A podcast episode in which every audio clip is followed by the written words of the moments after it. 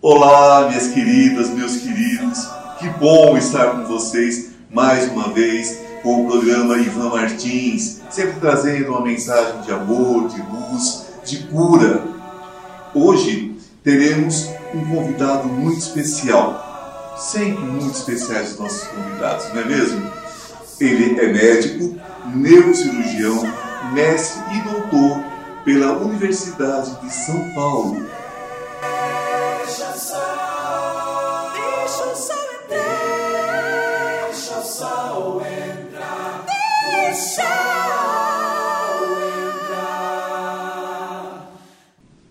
Meu convidado de hoje é médico, neurocirurgião com mestrado e doutorado na Escola Paulista de Medicina, da Universidade Federal de São Paulo.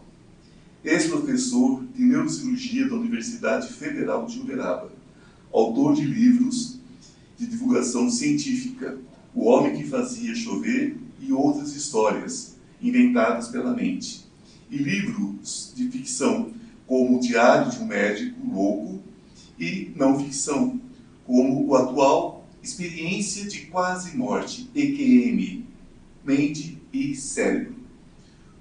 É um prazer receber o senhor, Dr. Edson Amâncio. Muito obrigado. É uma honra tê-lo aqui. A medicina, Dr. Edson, é, de certa forma, ela é mecanicista, ela é muito prática, digamos assim, muito pragmática. Uma vez diagnosticada a patologia, né, então inicia um tratamento na busca de uma possível cura. Quando não se encontra cura, vai remediando, como se diz, né?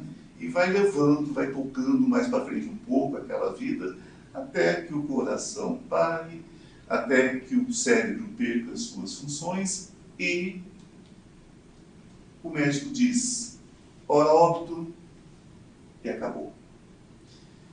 É evidente que nas escolas de medicina nós não encontramos uma matéria que fale sobre a continuidade da consciência fora, né? fora da, do que nós chamamos de vida corpórea, né? fora do que nós chamamos de, de, de, de, vida, enfim, do corpo humano. Como foi essa transição? Como foi dar esse passo né?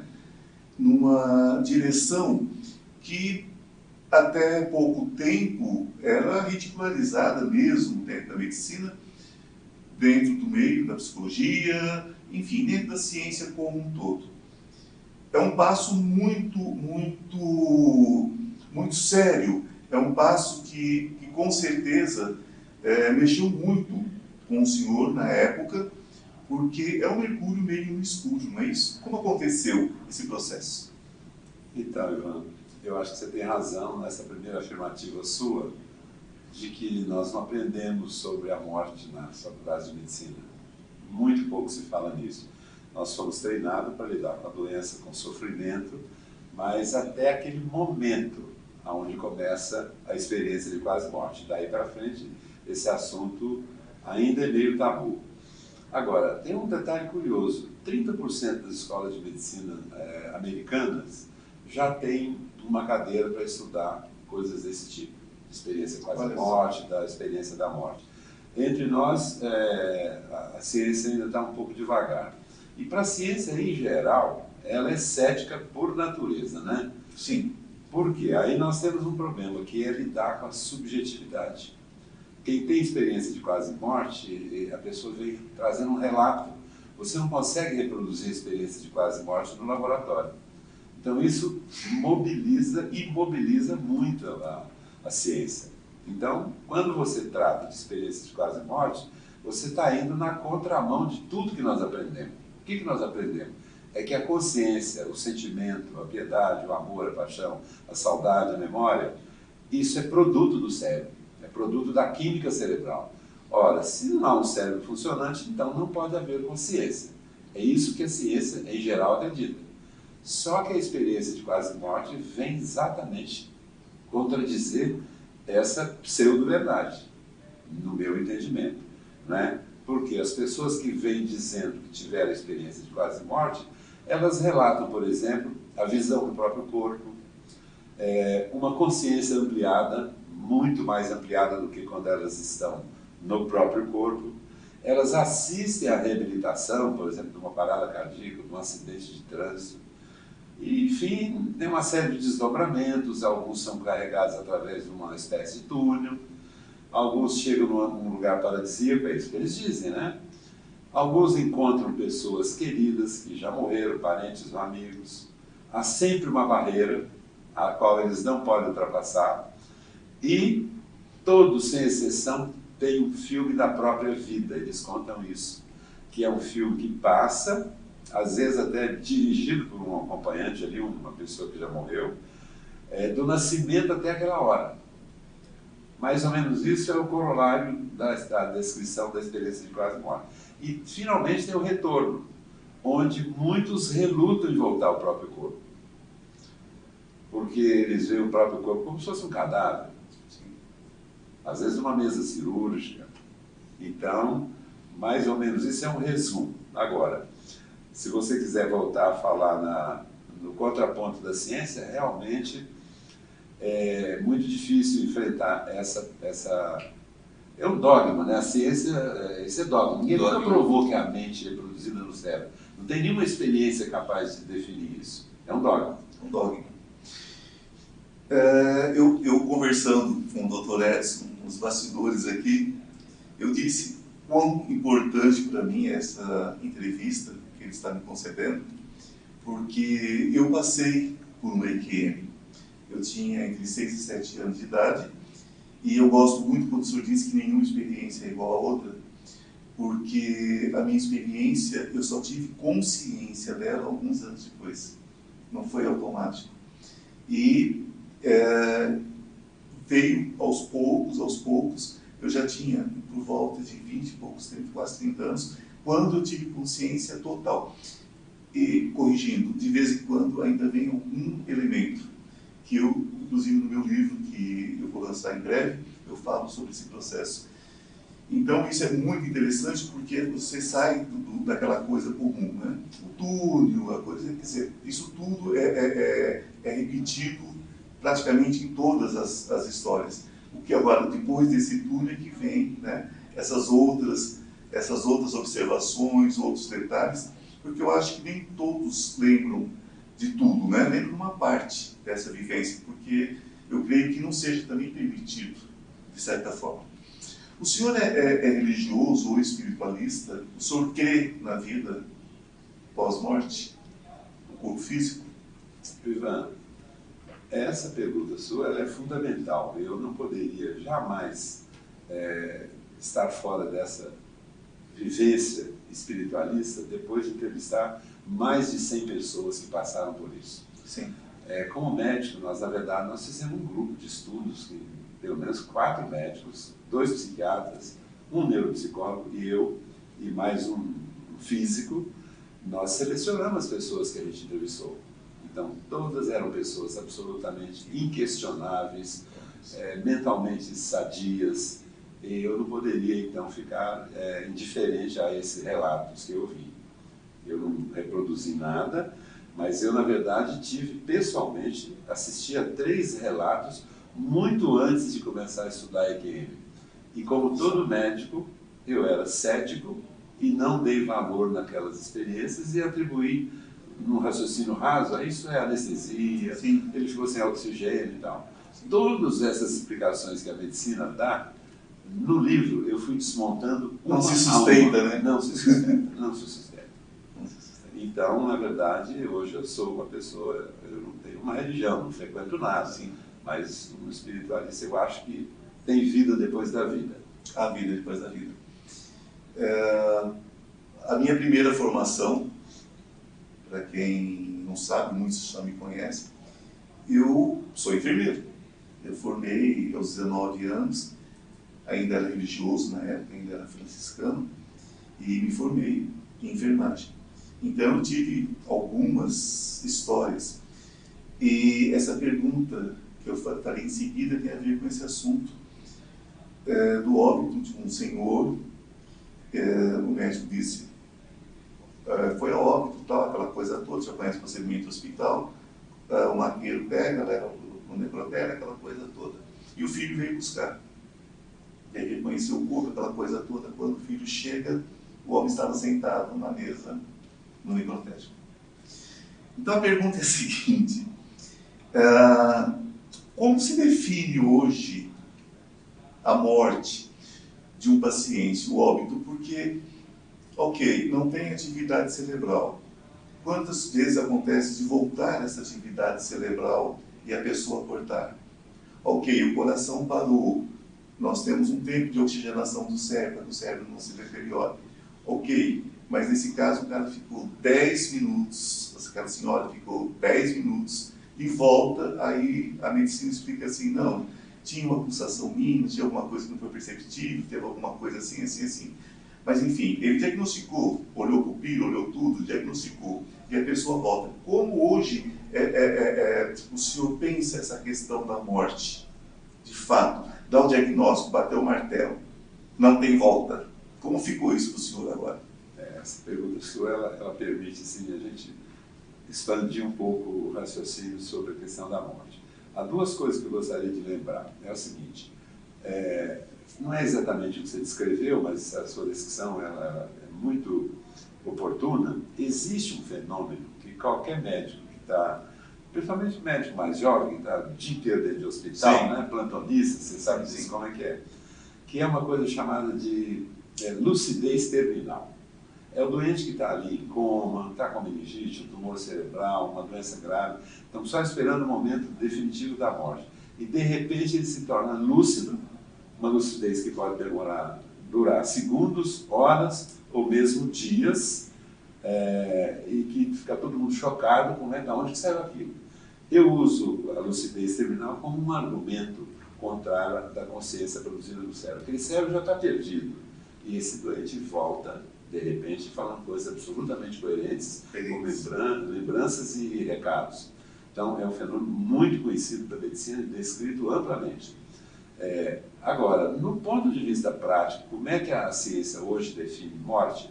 Melhorou muito. Antigamente era parada cardíaca, parada respiratória, isso era suficiente. Hoje a falta de pulso, a falta de alguns reflexos do tronco cerebral que são realizados e, finalmente, o eletroencefalograma trouxe um avanço. A falta de atividade elétrica no eletroencefalograma é sugestiva, não é a palavra final. A palavra final é uma tentativa de fazer um cateterismo, ou mesmo uma punção direta na carótida, injetar um contraste e ele não subir. Significa que a pressão dentro do cérebro é tão violenta que não permite nenhum líquido subir. Se não permite o contato, não permite o sangue não pode haver vida. Essa é a palavra definitiva, que deve ser usado, inclusive, na hora de fazer, eleger ah, os pacientes para transplante. É. Então mudou um pouco. Nós vamos mais fundo. Mas você tem toda a razão. E eu não falei no caso de catalepsia, né? Catalepsia, sim, esse é. A pessoa está parada ali. Esse, infelizmente, eu já passei, eu já passei por uma situação dessa e vi acontecer. Mas, é, então, tão rápido, né? Eu, é, foi o que eu disse tão difícil colocar isso dentro de um bloco, é um assunto tão interessante. Mas nós estamos terminando a primeira parte da nossa, do nosso papinho de hoje, do nosso bate-papo, dessa entrevista maravilhosa. E vocês fiquem conosco, porque voltaremos com muito mais logo após um pequeno intervalo, onde eu tenho um recado para vocês. Olá! Aproveitando esse pequeno intervalo, eu quero convidar você para conhecer o Instituto Ivan Martins cura quântica, cura espiritual, física e emocional, depressão, ansiedade, pânico, dores crônicas. Venha para o Instituto Ivan Martins. Você já se inscreveu no meu canal? No YouTube, Instituto Ivan Martins. Se não se inscreveu, inscreva-se agora. Eu atendo próximo ao metrô Consolação. Marque sua consulta Bom, voltando a nossa entrevista maravilhosa com o Dr. Edson, que vem trazer, eu acho que acima de tudo, para nós que cremos na vida além do corpo físico, além da morte física, traz um alento, é? traz, uma, traz informações para que a gente possa refletir, refletir profundamente sobre tudo que está sendo dito aqui, sobre a forma como nós pensamos, né? porque traz aquela informação, a vida segue, a vida continua nas histórias dessas pessoas. Não temos aqui a intenção né, de mudar a cabeça de ninguém, mas trazendo propostas, né, doutor, para que as pessoas pensem, as pessoas reflitam sobre isso. Ah, durante a anestesia geral, o cérebro sofre né, um bloqueio. Então você perde os sentidos, os cinco sentidos, você perde algumas movimentações musculares, por isso que é tão necessária a presença do anestesista e tudo mais, porque é, é preciso ter um controle né, para que até as funções básicas não sejam desligadas, digamos assim, a grosso modo. Então, se tudo está desligado, se não existe o sonho, por exemplo, dentro de uma, de uma, de uma anestesia, eu, não, eu, eu procurei até pesquisar sobre isso, não, não existe referência de sonho você estando anestesiado. E de repente a pessoa conta o que está acontecendo dentro de um ambulatório, dentro de um socorro, dentro de durante um acidente, durante várias situações, e ela está completamente impossibilitada pelos meios normais né, de ter qualquer percepção. Então, isso vem de algum lugar. Então a pergunta chave é a seguinte: o senhor acredita que o cérebro é o criador da consciência ou um receptor de uma consciência? Ótima pergunta, Ivan. Se você me permitir, eu vou fazer um antes de responder. Claro, por favor. Porque eu deixei uma pergunta incompleta sua no começo. Como que eu me interessei por Sim. Na verdade, eu era um médico cético, isso aí não tinha significado nenhum, até eu dar três experiências de pacientes meus que me contaram, isso ficou registrado, mas eu não me aprofundei. Claro. Mas em 2005, eu li um artigo publicado na revista The Lancet, que é uma revista médica, talvez a mais importante no Com mundo, certeza. em que um cardiologista holandês, o Pim Van Loon, publicou 343 casos de parada cardiorrespiratória, dos quais 10 a 15% teve um EQM. Isso foi publicado no Lancet. Então, quando eu li esse artigo, eu falei, "Bom, se o Lancet aceitou esse assunto como tema científico, nós podemos. Não tinha sido feito no Brasil nenhum estudo científico sobre isso. Então, o nosso objetivo foi exclusivamente científico. Nós nos reunimos, um grupo de médicos e um físico, es- escolhemos pacientes e registramos essas experiências. Sim, está no YouTube. Esse parênteses que eu queria voltar com você. Claro. E como é que nós elegemos o paciente do ponto de vista científico? Nós usamos o questionário do pesquisador americano que se chama Bruce Grayson. Ele fez 17 questões que nós fizemos aos pacientes. Você tem que tirar uma pontuação mínima de 7 para ser considerado uma EQM digna de ser estudada cientificamente. Então, todos os nossos casos passaram por esse crivo. Ponto, eu tinha esquecido de falar isso com você. Agora, a anestesia é fundamental, nós temos casos de EQM durante a anestesia, mais de um. O mais emblemático deles é um paciente que foi fazer uma cirurgia cardíaca e assim que ele foi anestesiado, ele já pulou fora do corpo. E a cirurgia está acontecendo, ele de peito aberto, assistindo aquilo, geralmente ele está um pouco acima do nível do, do solo, de cima, e aí teve todos os desdobramentos da EQM, voltou da anestesia e contou a história.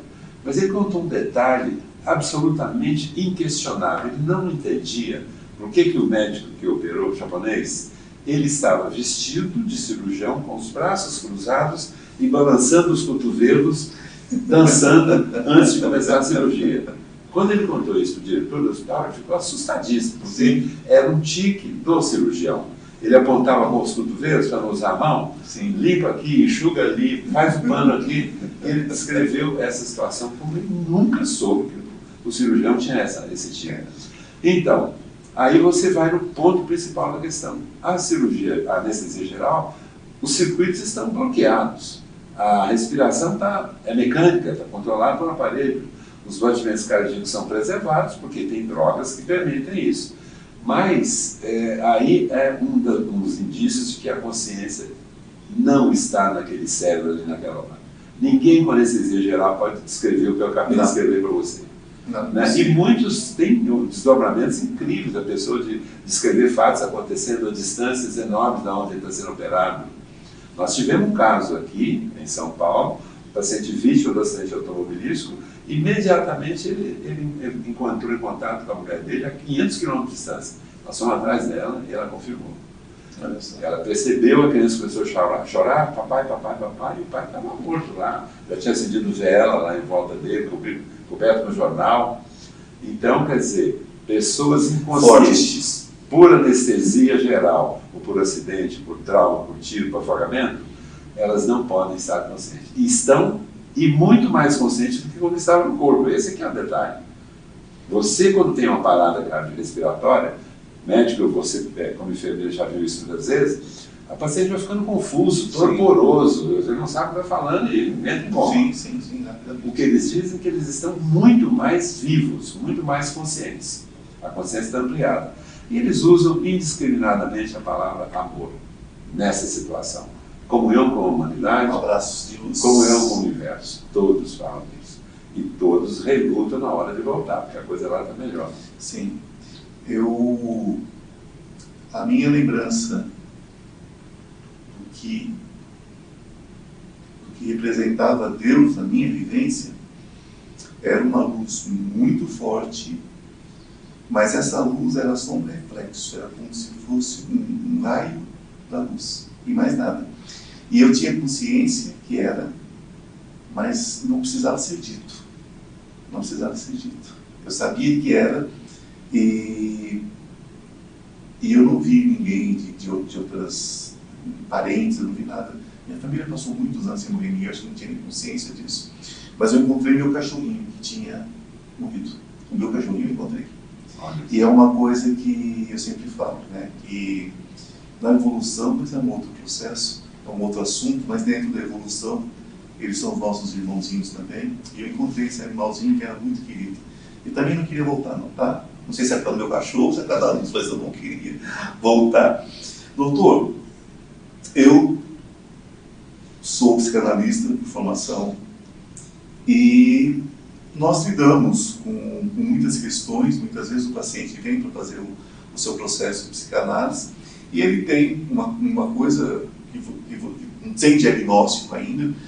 Eh, Dentro da esquizofrenia nós temos pelo menos né, sete tipos conhecidos, mas a gente sabe que existem outras possibilidades. 1% da população mundial é esquizofrênica. Então, não é algo é, é- é pequeno, não é algo simples, não é? É uma questão de, de muitas e muitas pessoas. É uma grande parte mundial, né? 1% é muita coisa. Enfim, isso sem contar Alzheimer, sem contar outros tantos de doenças. Se o cérebro, como eu penso, nesse caso, é um recebedor e transmissor de uma consciência maior, ele é um aparelho. Por que, que esta consciência que está fora, que vive, consegue viver fora, não consegue melhorar a qualidade de vida dessas pessoas, evitando a esquizofrenia, né, para que ela não exista, eh, eh, para que não exista a questão do Alzheimer e outras doenças tantas né, que afetam as pessoas, debilidade senil e tantas outras coisas que, que, nós, que nós sabemos que existem. Por que, que essa consciência não fura esse bloqueio? O senhor, o senhor falou sobre aquela questão da consciência no momento final da vida. Eu já vi acontecer inúmeras vezes, uma senhora que já não conversava com a família há 10 anos, se alimentava com papinha e a, família tinha que fazer exercício para poder engolir essa papinha, uma coisa assim. De repente, na hora de desencarnar, ela agradeceu as filhas, me agradeceu, porque era muito próximo da família, é, é, e cuidava deles. É, ela rezou um terço no momento da morte, quer dizer, quem já não tinha consciência há 10 anos. Então, se é possível que, é, é, que nesse momento haja uma correção né, desse cérebro, digamos assim, dessa consciência, por que, que essa consciência não consegue corrigir essa questão dentro desse processo? É, é, é, enquanto a pessoa está ali parcialmente lúcida, né, não, não está com aquela divisão da, da, da, questão da esquizofrenia, enfim. É, ficou clara a pergunta? Ficou. Eu acho que eu dei uma embolada aqui, o assunto é muito complexo. Não ficou boa. boa a sua pergunta e você usou uma expressão que eu costumo usar no meu livro, inclusive. É a questão da, de, de receptáculo. É como se o cérebro fosse um receptor da consciência. Né? E você pegou exemplos como as doenças neurológicas, esquizofrenia, hidrocefalia e, e Alzheimer. É, a consciência nessas pessoas não pode se manifestar plenamente porque o veículo está avariado. Essa é a minha claro. meu pensamento, né? Agora, você, Ivan, não tocou no assunto por falta de, de espaço. Eu vou tentar falar nisso. Eu falei que eu fui desmontando as teorias médicas para explicar a, a EQM, né? Mas eu fiquei numa dúvida atroz com um detalhe. Na hora da quase morte, já está provado que o cérebro inunda, é inundado por uma substância altamente alucinógena, dez vezes mais alucinógena do que o LSD. Ela é fabricada na glândula pineal, fabricada no pulmão e no cérebro também. Chama-se dimetiltriptamina, o nome científico, Sim. o DMT, que é a abreviatura. E o DMT, ele existe na natureza, existe nas plantas. Da América Latina é muito comum. Os selvícolas, selvagens, os índios, usam o chá, é o mesmo chá que usa o santo daime. Não, ayahuasca. A ayahuasca, a ayahuasca que dá alucinação é o DMT. E ninguém nunca explicou por que, que nós temos DMT no nosso corpo. Ele aumenta na hora da morte. Então, isso é um, um ponto de interrogação que eu fiquei. Será que o DMT teria um papel nessa experiência incrível que as pessoas descrevem como experiência de quase morte? Tem um pesquisador americano que conseguiu 60 voluntários purificou a ayahuasca e injetou na veia. Nenhum deles teve a experiência típica da experiência quase morte. Muitos viram mandala, alucinações, tiveram a impressão de sair fora do corpo, mas não passou disso. Né? Esse livro, inclusive, se chama Molécula do Espírito. Ele não está traduzido em português, está em francês e inglês. Mas é uma dúvida que ficou. Por que, que nós temos o DMT no nosso corpo? É uma droga alucinógena muito mais poderosa que o LSD.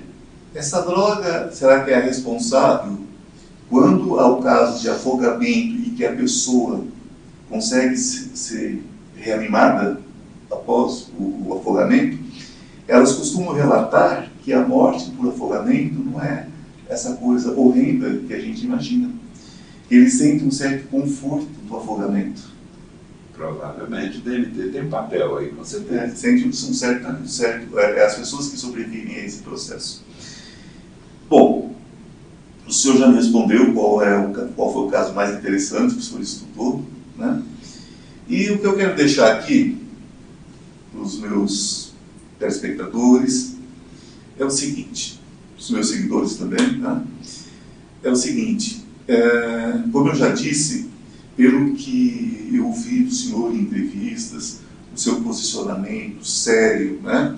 Não existe mesmo a tentativa de um convencimento. O que existe é a proposta, já até falei sobre isso nessa entrevista, é a proposta de um novo pensar, de um novo ponto de partida. Não é? E isso é muito importante porque vivemos uma época onde as experiências estão muito presentes. É? As coisas estão vindo com muita força, a gente percebe grandes mudanças. E eu creio, é? a forma como eu creio Deus é que as informações vêm quando a nossa consciência pode assimilar essa vivência, esse conhecimento. O conhecimento tem um tempo, a evolução tem um tempo.